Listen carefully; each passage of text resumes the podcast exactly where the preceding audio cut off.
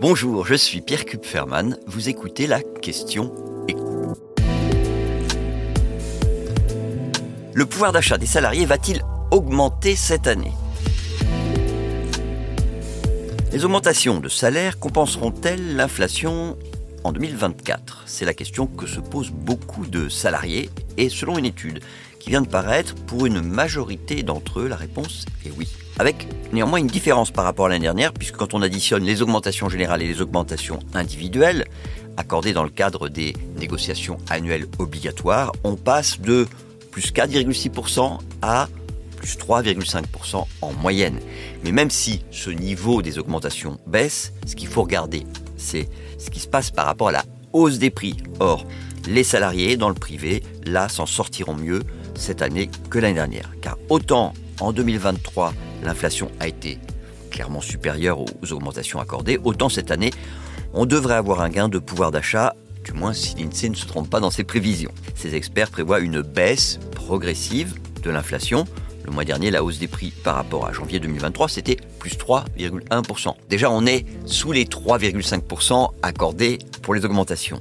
Et puis, pour juin, l'INSEE table sur une inflation sur un an, de 2,5%. Ce qui veut dire que si cette tendance se poursuit, en moyenne, sur l'année, on ne devrait pas dépasser 2,5% d'inflation. Évidemment, je parle des augmentations de salaire en moyenne, parce que oui, il y a des salariés qui n'auront pas droit à plus 3,5% d'augmentation. Certains d'entre eux ne devraient même pas voir leur pouvoir d'achat augmenter. Je vais vous dire les choses de façon très concrète. Si l'inflation recule bien à 2,5%, vous aurez au final un salarié sur cinq dont le pouvoir d'achat va baisser, puisque son salaire n'aura pas, lui, augmenté de 2,5%. Ensuite, vous aurez un autre groupe, autour de, un petit peu moins, mais autour de 4 salariés sur 10, qui vont bénéficier d'une petite amélioration de leur pouvoir d'achat. Et enfin, un dernier groupe, le groupe des plus chanceux, 42% quand même hein, de tous les salariés, qui vont bénéficier d'augmentations moyennes supérieures à 4%. Ces salariés les plus chanceux, où est-ce qu'on les trouve bah, Pour l'essentiel, dans les quatre secteurs d'activité où les augmentations qui ont été accordées sont les plus élevées. La construction, c'est d'ailleurs curieux parce que c'est un secteur qui connaît des, problèmes financiers relativement importants, mais euh, en même temps euh, qui continue à avoir euh, des difficultés à recruter. Donc il continue à faire des efforts. Vous avez aussi tout un pan de l'industrie, l'énergie et la chimie, et puis la métallurgie. Et enfin, les transports, où les employeurs font face à une forte pression sociale syndicale avec les Jeux Olympiques. Ce point sur les rémunérations dans le privé, il ne serait pas complet si on n'évoquait pas la question des primes. Les primes Macron.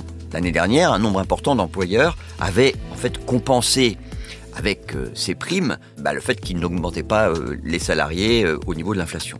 Et bien clairement, cette année, le montant moyen versé dans le cadre de ces primes partage de la valeur, c'est leur vrai nom, s'annonce à la baisse, notamment parce que Fiscalement, les employeurs ont désormais davantage intérêt à augmenter le montant de la participation et de l'intéressement.